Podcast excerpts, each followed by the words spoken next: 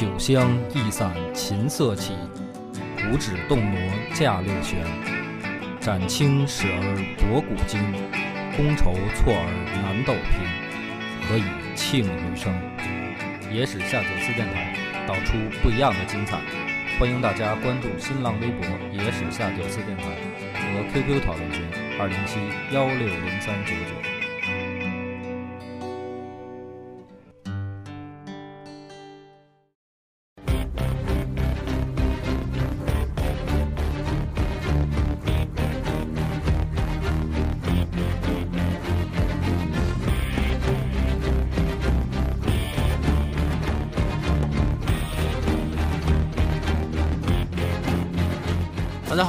迎收听《野史下酒》，常规主播恶霸波。大飞、老番仔，彭越，我们终于找到了一个新的女主播，可能会作为咱们今后的这个团队的固定成员。那新来女主播介绍一下自己。啊，大家好，我是今天来实习的，然后我名字叫豆豆。我觉得这名字虽然有点装啊，但是而且跟他们几个画风也不是特别搭，但是也确实找不到更好的名字了。挺好，而且这个别说实习，我们这个也不是什么正式工作，呃，希望这个今后能够固定的啊顶替小伟的位置。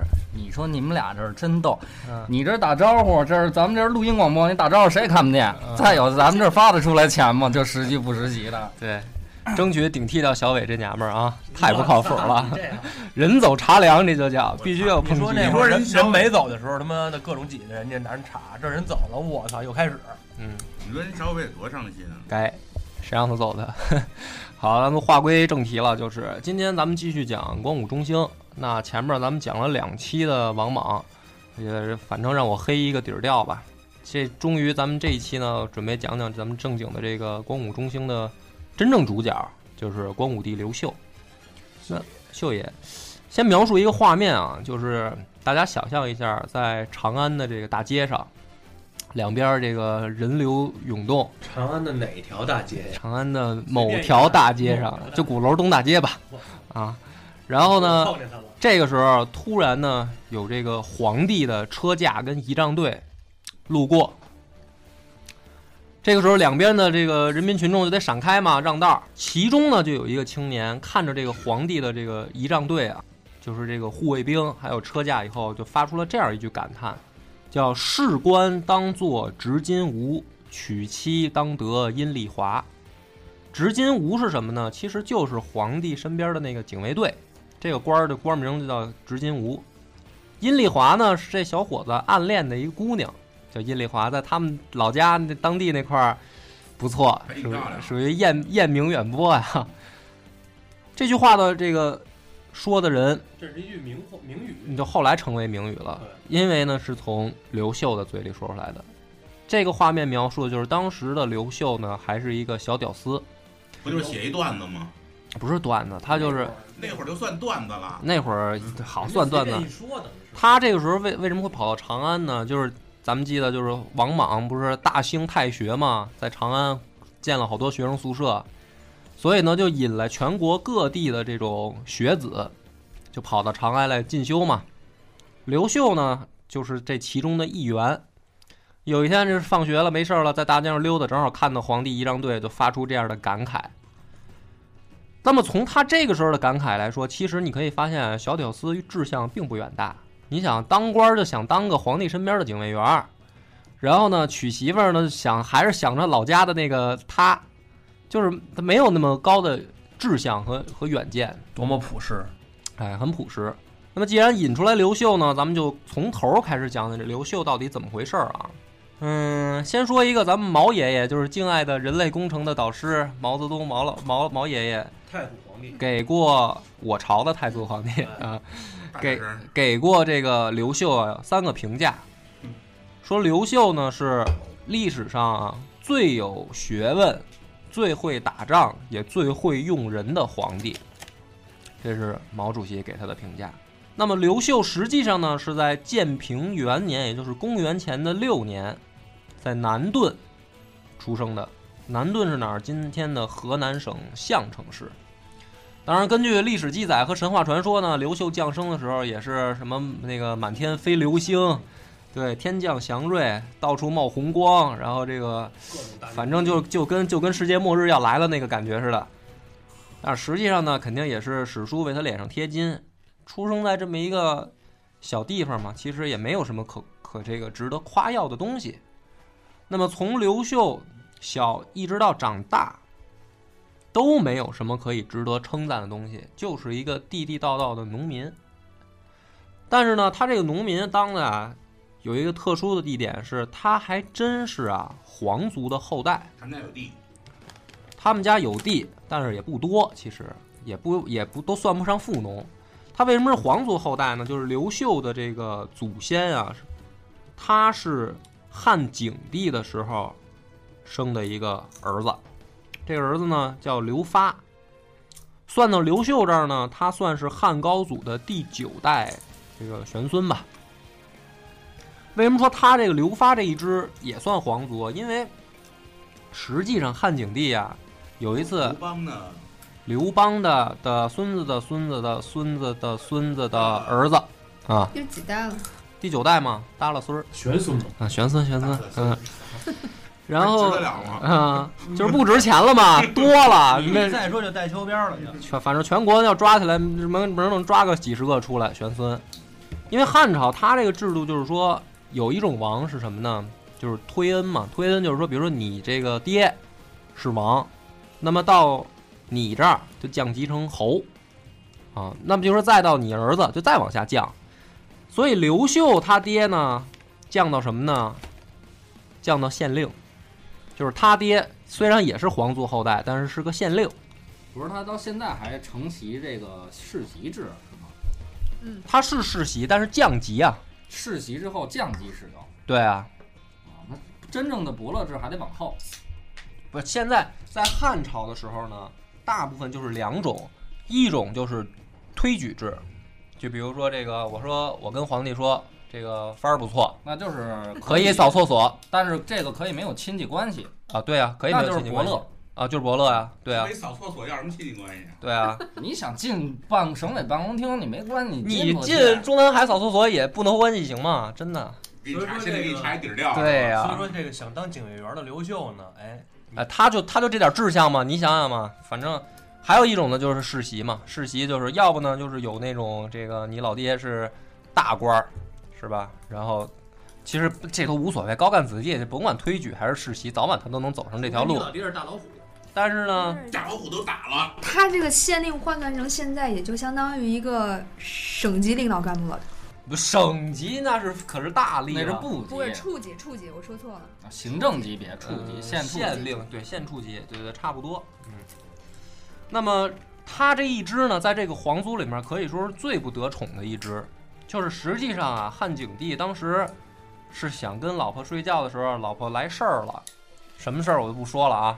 老婆呢又不想违逆皇帝的这个美意，于是呢趁着月黑风高，皇帝喝多了，就把身边的侍女哎，送进了汉景帝的这个这个床上。就怼了一下。就礼节性的夹了一下，夹了一下就怀了龙种，怀的就是这个刘发。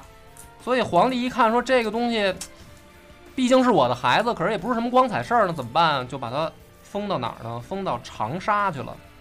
现在的长沙，在在那个时候，长沙不是什么好地儿，属于这个老少边穷地区，长沙这个地方名字从来没有改过，好像是，反正从汉朝时候那儿就叫长沙。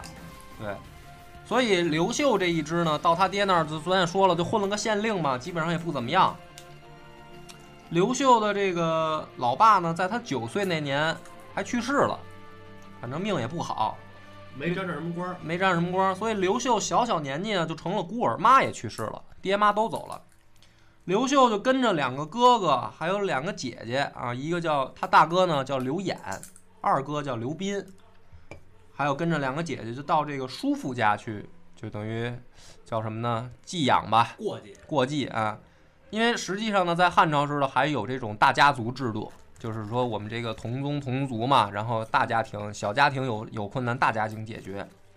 他就是这么一个童年，所以从他童年到长大成人呢，他就都是一个地地道道的农民，也当不上官儿做，也没有什么所谓的这个很很很牛逼的社会关系。当然说该上学还得上学嘛。嗯关键他也不是这个这个富农，啊，对，也肯定算不上富农，就是就是最穷苦那种农民，天天下地干活。你说是皇族的后代，其实跟农民没什么区别。嗯，那不是跟刘皇叔也差不多？刘皇叔都当时沦落到小商小贩的地步，连家里连地都没有，你知道吧？他好歹还有块地。刘皇叔是靠这个卖鞋了嘛，最后。那么咱们就说这个，当时呢，他有一个大哥叫刘演，这个哥们儿呢跟刘秀就不一样，他呢不但这个不不爱务农，不想干当农民，还把家里面仅有的这点田跟宅啊都卖了。因为他是大哥嘛，自然他当家做主说了算。长大成人以后，他就把这田地都卖了，卖了以后干嘛呢？收养门客，就是这个春秋战国的这个遗俗啊，开旅馆，呃，遗俗就是不叫旅馆，就是收养门客，就是一种这个社会风气，就是有一般这个事儿其实是有钱有势的人才能干，但是呢，他大哥也好着干这个。在南阳一带的皇族子弟里面，他大哥就是属于这种风云人物了，因为没人干这个嘛。其实本来就没钱，种口地还不够吃的呢，他还把这都卖了养门客。但是这个刘演呢，很瞧不起这个弟弟刘秀，因为你想啊，他们这个前面都是看着自己祖先的这个光辉事迹，一想刘邦当年不也就是泗水亭一亭长吗？但是最后是吧，浩集天下群雄，当上皇帝什么的，就都向往那个。所以刘演经常就笑话刘秀，就说你呀、就相当于当年汉高祖的那个家里边的兄弟。汉高祖当时家里边也不也也不是他一个，也是几个儿子，但是唯独出来他一个嘛。剩下的那些哥哥弟弟，最后因为汉高祖当了皇帝，虽然也捞着官了，但是能力都不行嘛，都是老农民，也没上过学，所以他这个刘演呢，就老笑话刘秀说你就是不成器。一方面呢，他还抬高自己，这就是属于打击别人，抬高自己。你是汉高祖那个不成器的兄弟，那言外之意，我就是汉高祖吗？将来我要干像汉高祖一样的事儿吗？当然了，他们是皇族子弟，所以说这个话也没什么大大问题。对，当然你要是平民老百姓也也没事老把这种事儿挂在嘴边上，那就有问题了。那么刘秀呢，他就只会下地种田，跟普通农民没什么区别。有一次，这个刘秀啊，就跟他的这个二姐夫，二姐夫叫邓晨，俩人呢出去这个串个门儿，串到临县的这个穰县去拜拜访一个这个当地的一个比较有名的老先生，就这么说吧，老先生，这这个先生叫什么呢？叫蔡少公。这蔡少公平常呢，除了这个自己的家里边这点家务事儿以外，还有个爱好，就是喜欢算个命、卜个卦什么的。大师，哎，这个半仙儿，半仙儿一看这刘秀呢，就惊了，惊了以后说，那还是多少明白点事儿了，这是。不是看相呢？看相以后，这看了刘秀以后，当时就惊了，说根据这个预测啊，就是我根据老夫多年来的这个细心研究，我根据你这个面相，我预测你将来能做天子。这是蔡少公，吹牛逼又开始。当时呢，对啊，反正当时周围的人啊，就笑话，笑一个是笑话蔡少公说你这个瞎掰嘛，就包括刘秀自己，当时也就是哈哈一笑，也没说特别当回事儿啊。就比如说，你要说咱们今天，你说帆儿哥，我说我说你将来能当国家主席，这时候兄弟们肯定就说，你说能当就当了你，说能当就当了吧，啊，嗯你先给我身上投点股份，保证让你这个溢价一百多倍。对。文化部部长就是你的以后。然后呢，这个大家一笑了之嘛，但是没想到这个他这姐夫邓晨啊，就往心里去了，因为他姐夫其实挺喜欢这个刘秀的，觉得这小叔子，别看平常老实巴交的这个，但是我就觉得他好，我就觉得他将来能成事儿，这也是一种人，就有的人吧，他喜欢那种外向的，喜欢他大哥刘演那样的，是吧？呼朋唤友。有的人呢，他就喜欢那种内向的，觉得这种老实踏实的，这个将来才能，嗯。就说是这个卜卦这个事儿吧，就可能说看你看这个面相，就是将来能当天子，这事儿未必是个假的。嗯其实像历史上，像武则天，她就是袁天罡给她看过相，嗯然后包括像那个隋炀帝，嗯他也都是一路自己算命算上去的，嗯，所以这个事儿未必是假的。这个其实啊，中国这事儿靠谱。我们是这个意思，我们不宣扬迷信，嗯，是这个意思，你知道吧？对我们不宣扬迷信，但是咱们既然已经聊到这个地步呢，那多说几句，就是汉朝的时候啊，还特别兴这个，就是是一种当时的社会风气。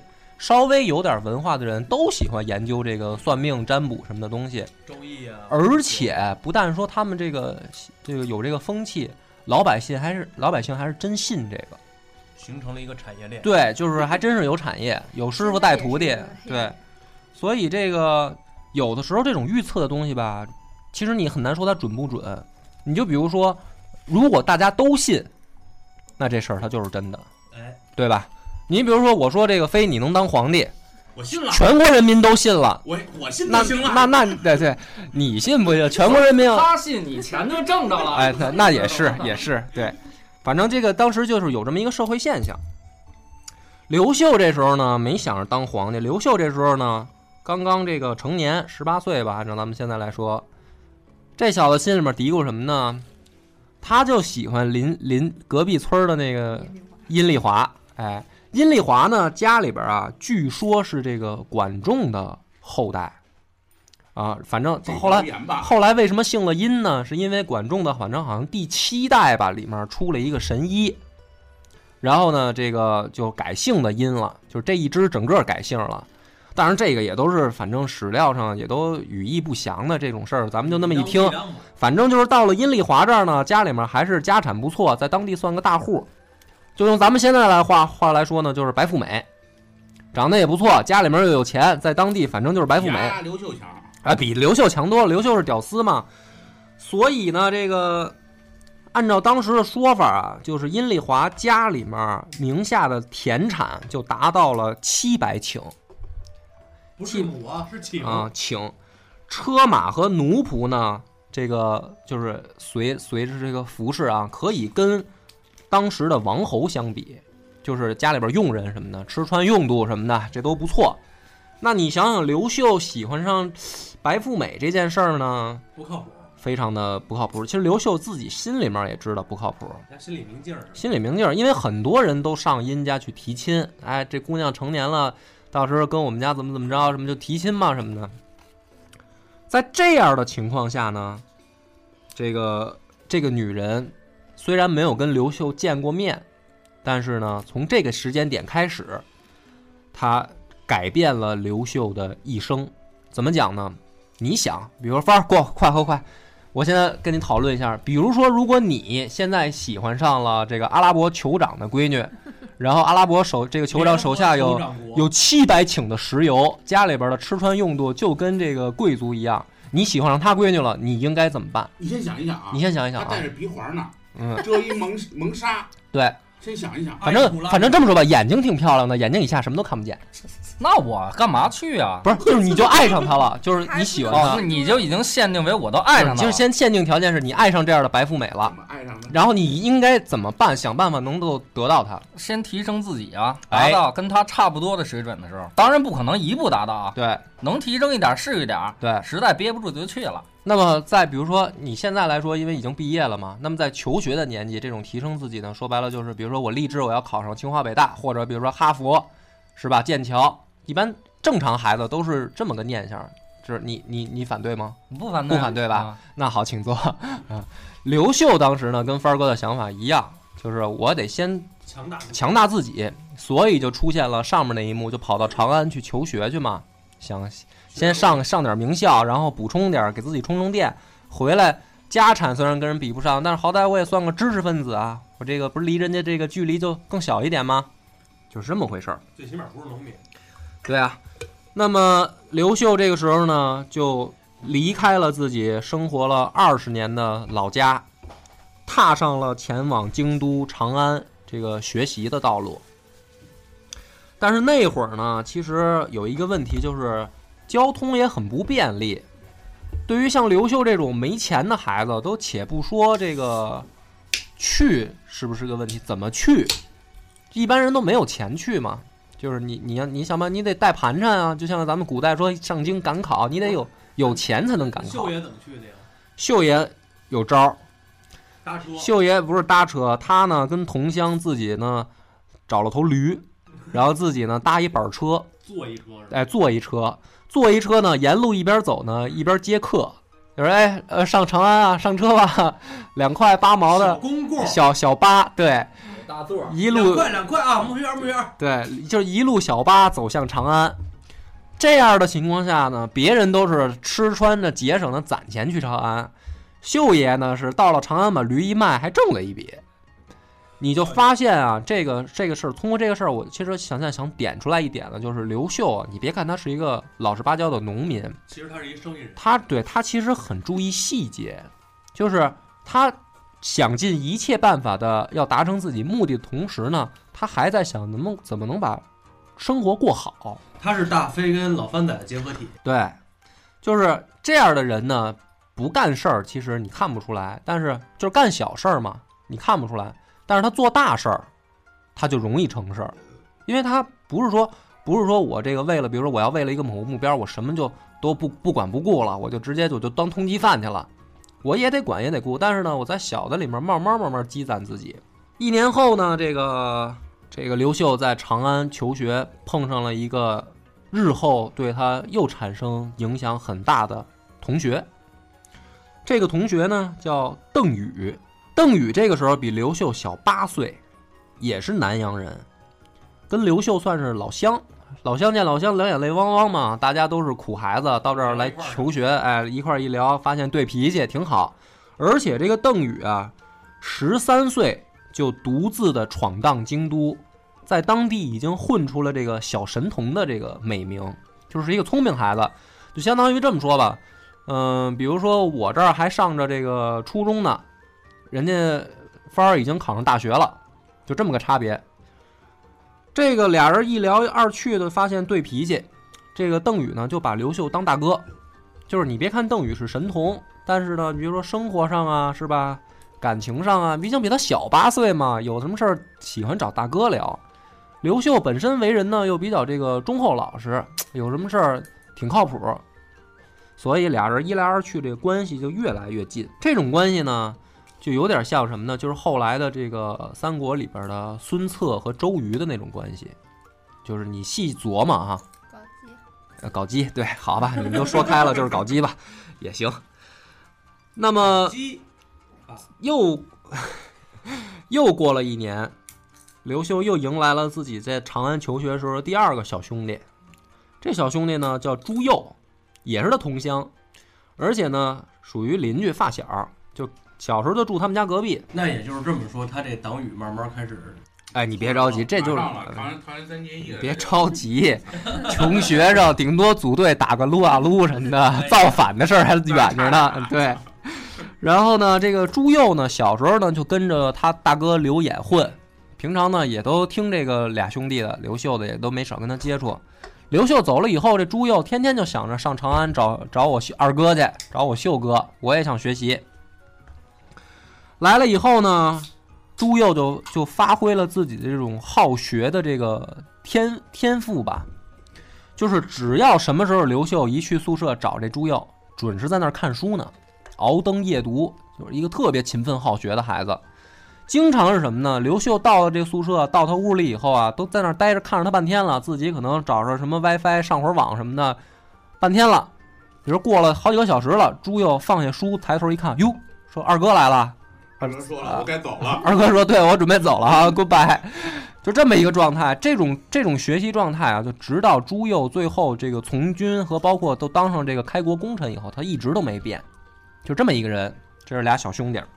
那么当时呢，这个自然也面临一个问题，就是毕业嘛，大家这个苦读了三年也好，四年也好，大学毕业的时候就该找工作嘛。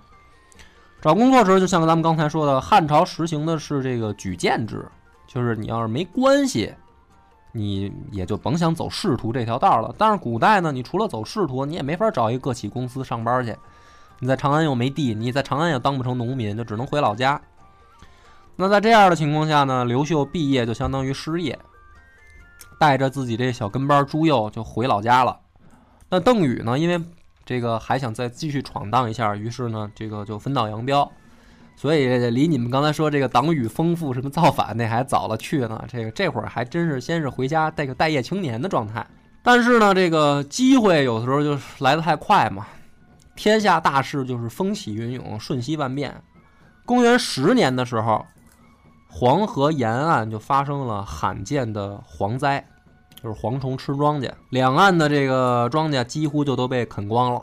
紧接着，黄河还发生了改道，我们伟大的母亲河经常还闹个脾气，是吧？发生了这个洪水，那么一时之间呢，流民遍野，民不聊生。最后呢，雪上加霜的是关东地区呢，还发生了大旱，对吧？黄河闹闹洪水，这个关东闹大旱，反正匀乎一下就好了。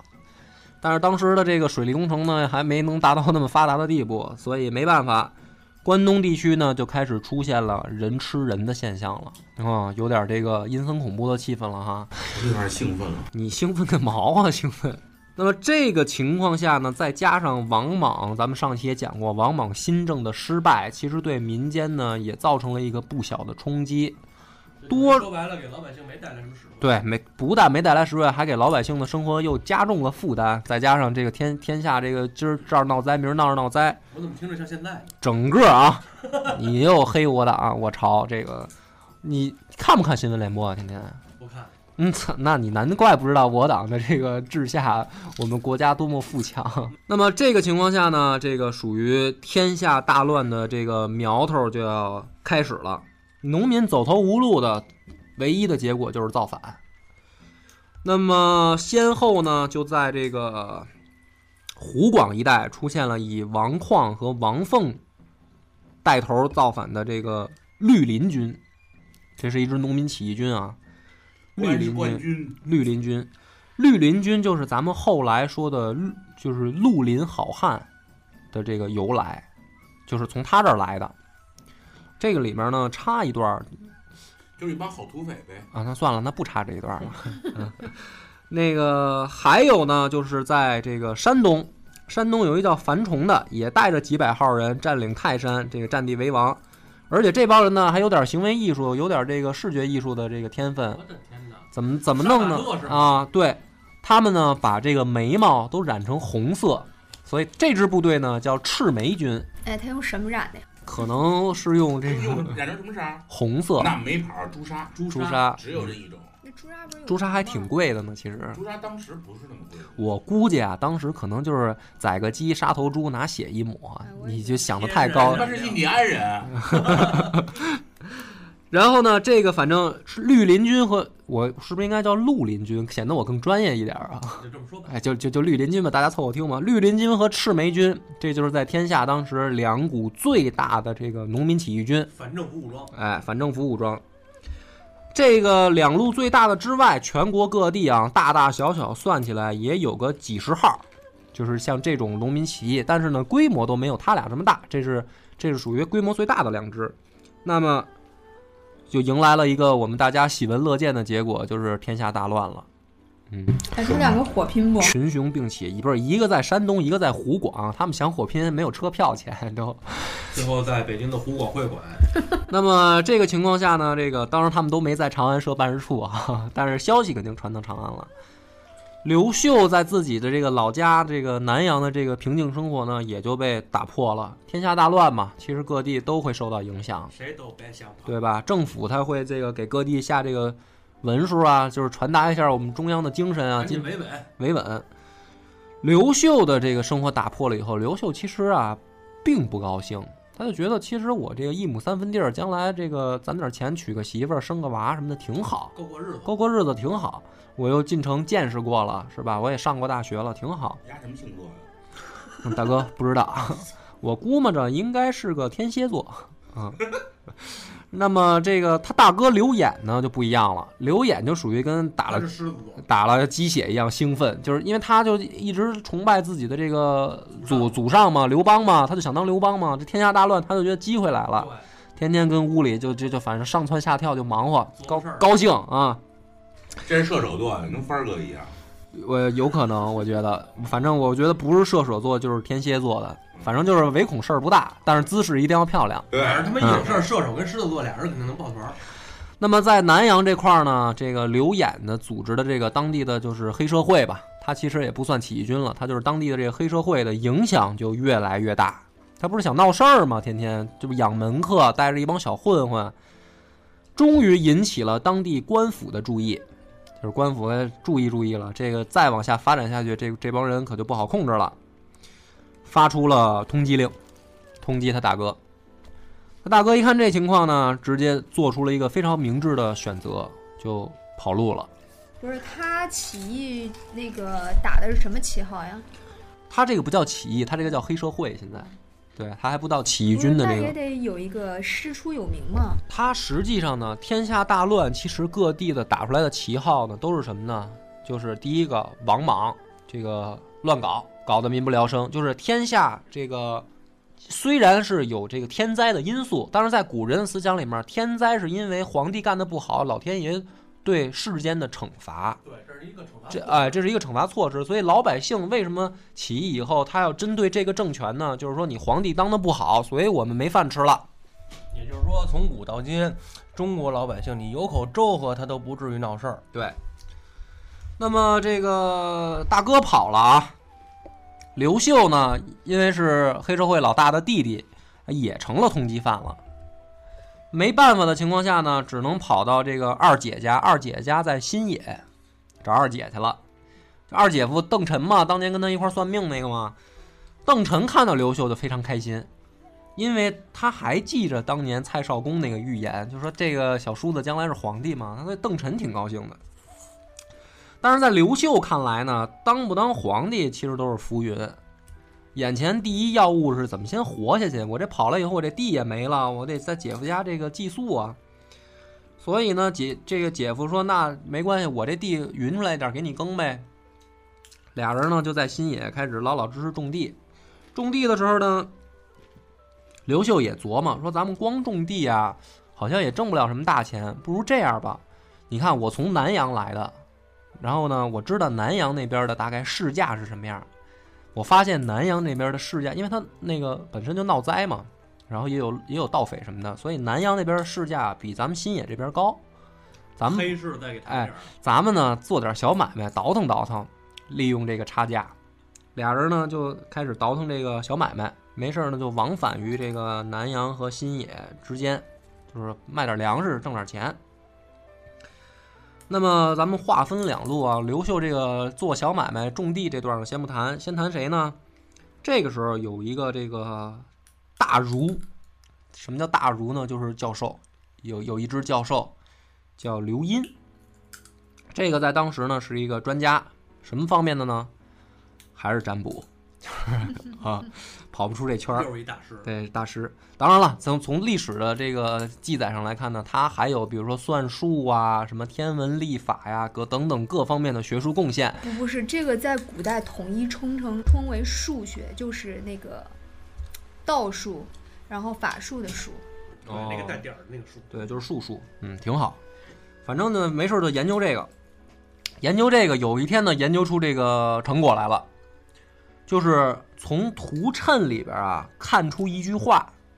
这句话呢如下啊：说刘秀发兵补不到，四夷云集龙斗也，四七之际火为主，就预言出这么一个结果。预言出这么一个结果，这个刘殷呢琢磨来琢磨去说，那估计啊是有一个刘秀的人，将来可能能成皇帝。这个四四夷云集龙斗野嘛，就是正好又天下大乱了，他就觉得是这么回事儿。他预测出来以后呢，其实他哪知道刘秀在哪儿啊，对吧？但是呢，他有一个这个学生，就往心里去了，就说老师的研究成果是这样啊，那我是不是赶紧把这专利装兜里，我出去就创业去啊？这学生拿着这谶语呢，直接就辞官不做了，跑到南阳去等这个传说当中的刘秀。就他知道这刘秀在南阳是吗？他知道，嗯，找去了嘛。找了以后呢，这个李通啊，就正好这不是刘秀在那儿倒腾买卖，没事儿往返于南阳和这个这个新野之间嘛，就碰上这李通了。李通呢一看非常高兴，说这个终于找着这个真龙了啊！反正他信这个嘛，当时有这风气。Real Dragon，对，The King of the King，对。反正刘秀呢碰上他了以后，就是有点功夫里面那个场面，说小弟，你骨骼惊奇，将来这个拯救宇宙的任务就交给你了。刘秀看见这跑来一神经病，就我这儿有本书啊，这个属于他还没本书，他就是一句话呀，就是这一句话，反正这个心理这跨度有点大。刘秀反正当时除了认为这个李通是个江湖骗子，想来骗钱以外，实在是想不出什么其他的原因了。于是很果断的，就是拒绝了他，就是说，说你家谁呀？对，说这事儿咱们再再再再聊吧，我这还有点忙，我这今儿今儿这个这粮粮粮食还没卖完啊，我先先忙活这事儿，咱改天再聊。李通他就不这么想了，他说我好不容易我见着真龙了，我这我可不能让你放过。于是隔三差五就开始游说刘秀，就是说你看现在哈，给你分析，天下大乱了是吧？然后这个王莽政权不得人心啊，然后这个老百姓都又思念这个刘氏宗族了，对吧？就是还是老刘家治理天下好啊。再一个呢，他接着给他分析说，你看你大哥天天搞黑社会。说他今儿跑了，明儿回来，他再接着闹，官府不是还得逮你吗？你作为黑社会老大的弟弟，你能脱得了干系吗？你早晚不是还是得走上那条路吗？对呀，你想跑就往这儿对吧？或者说你这天天，你不是有一志向，说这个娶妻当得阴丽华吗？你说你这天天琢磨这点小买卖，倒腾点粮食，你什么时候能娶阴丽华呀？反正就一来二去，天天就跟刘秀旁边就嘚吧呗。最后刘秀呢也烦了。刘秀急了，回去呢也仔细琢磨了琢磨，说这李通吧，虽然神神叨叨的，但是说的呢还有点道理。在这样的情况下呢，刘秀这个理想就渐渐的改变了，从这个当官娶媳妇儿这个屌丝理想，变成了当皇帝娶皇后这种远大的理想。哥俩下定决心以后呢。就得制定真正的这个计划了，对吧？就比如说咱们现在，我也经常这个跟帆儿哥制定计划，说将来咱们要成为这个电台里边的龙头，咱们要成为这个自媒体里边的老大，咱们得有个计划呀。这哥俩呢就得琢磨琢磨，这个计划呢既得容易实施，又能起到震撼效果才行。因为你想，他们俩其实就是俩屌丝嘛，也无权无势的，得琢磨一个。怎么能够这个夺人耳目的是吧？像甘露露那样一下就火了的计划，那多好啊！所以帆儿哥，快点，我又得跟你讨论一下。如果这个时候你是刘秀或者李通，咱们要制定一个计划，你觉得这个计划咱制定一什么目标，既容易实现，又能起到震撼效果？随便发挥想象啊！算命去呗，接着算命，算命，关键。就是一鸣惊人啊！你还得实行简单，对，这我可真达不到。这是本身是两个矛盾的。随便想，你比如抢银行，算命吧，就还是算 还是算命忽悠，对，是吧？自媒体就纯靠忽悠。哎，这哥俩想了一个什么结果呢？想了一个还真是相对于来说既简单又容易执行的，又有震撼效果的，就是绑架南阳太守。这事儿很。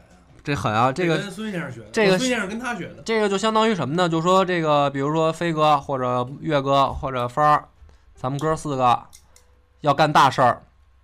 明天咱们把北京市市长绑架了。行了，下期播不了 了啊啊！我操！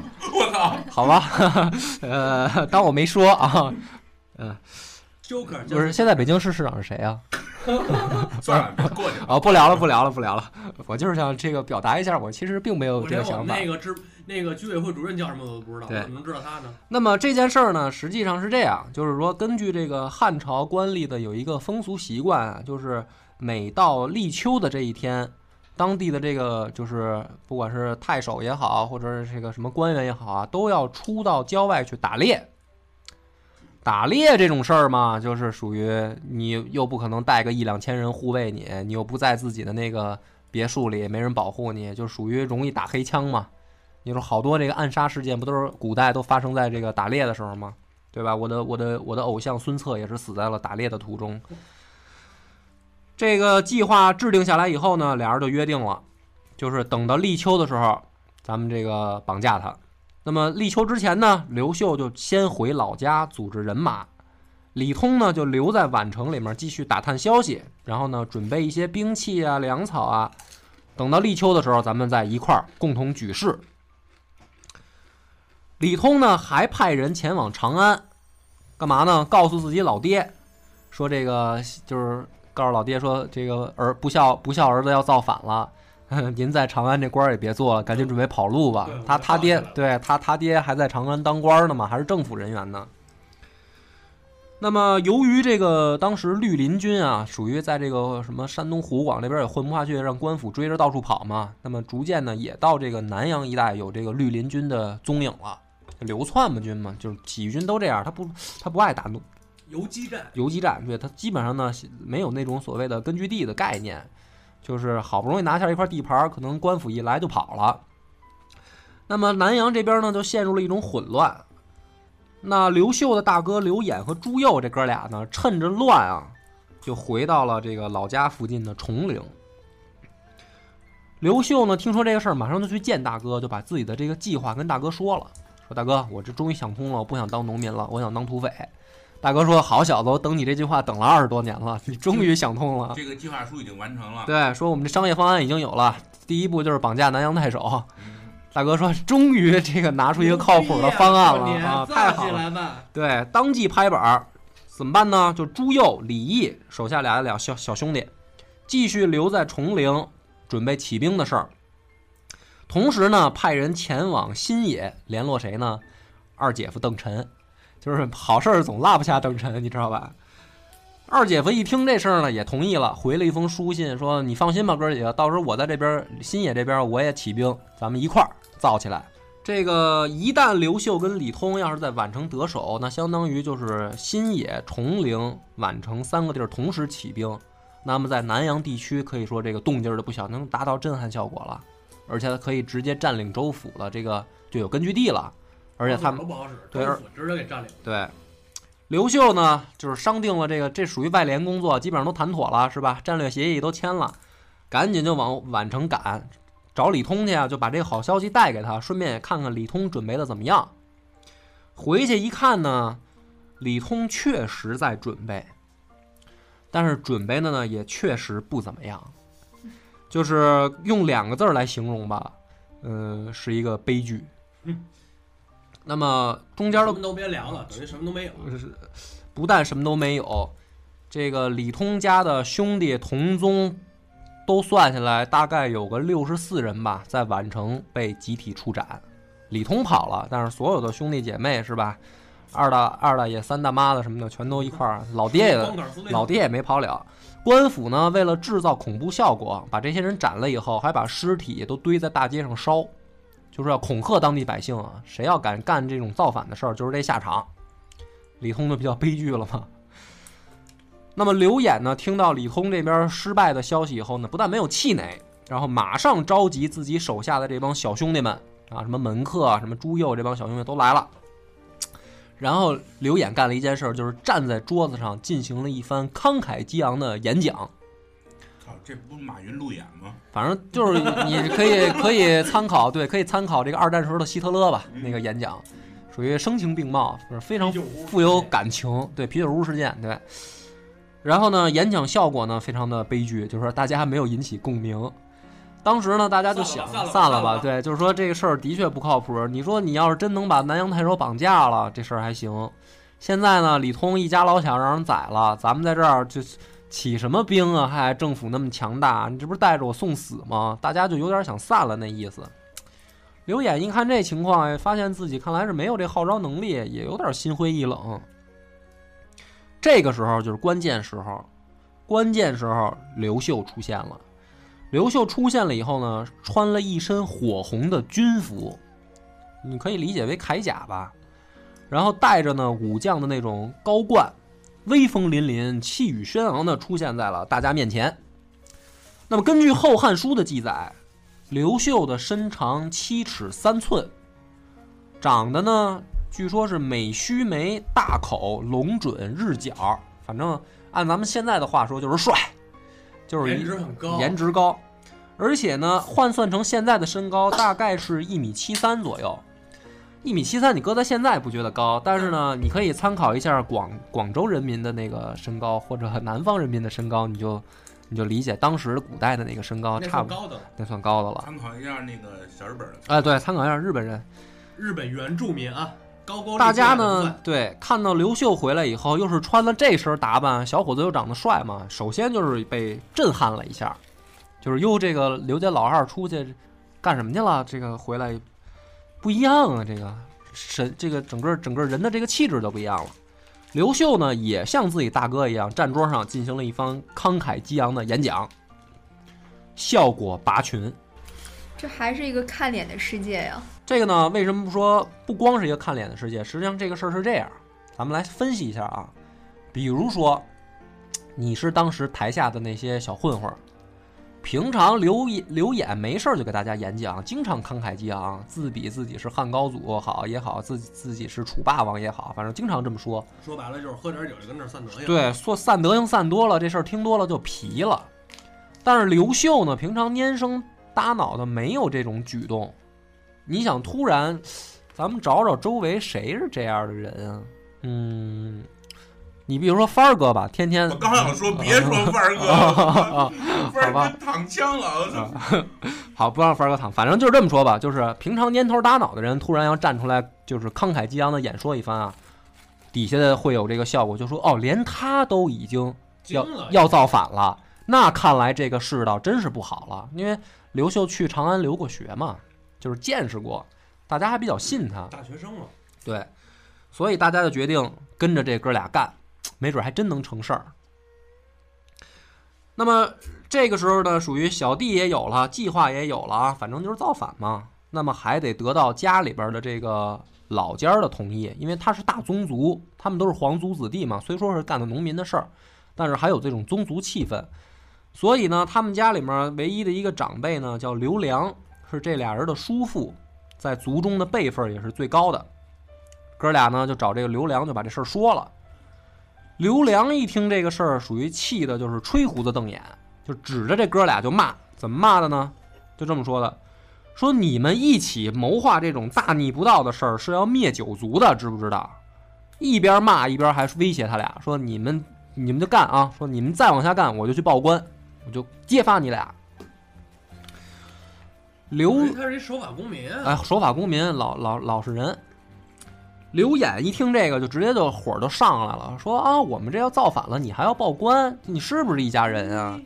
直接就把这刘良给关禁闭了，关起来了。这刘良呢，关了几天禁闭以后，再给他放出来，出门一看，院里边已经站了几千号人，手里边拿着兵器了。刘良低头一琢磨，说：“我要是现在去报官，可能不算揭发检举了，可能算武力恐吓了，你知道吧？报官这事儿可能是干不成了。这样的情况下，没办法，就默许了。说那你们既然已经这样了，那就干呗。那能怎么办啊？是场地都租好了。对呀没这出去。所以公元前啊，不是公元前了，公元的二十二年十一月，刘秀和他大哥刘演率领族人、门客总计七千人，在南阳的崇陵正式起兵。这一年的刘秀二十八岁。那么咱们讲到这儿，可以说是刘秀马上要加入这个风起云涌的天下的一个乱世了，可以说是一种屌丝要逆袭了。因为他毕竟之前就是一老实巴交的农民嘛。那么具体刘秀起兵以后碰上的是什么样的对手，自己的第一桶金又是从市场上哪儿捞出来的？且听下回分解。感谢大家收听。再见。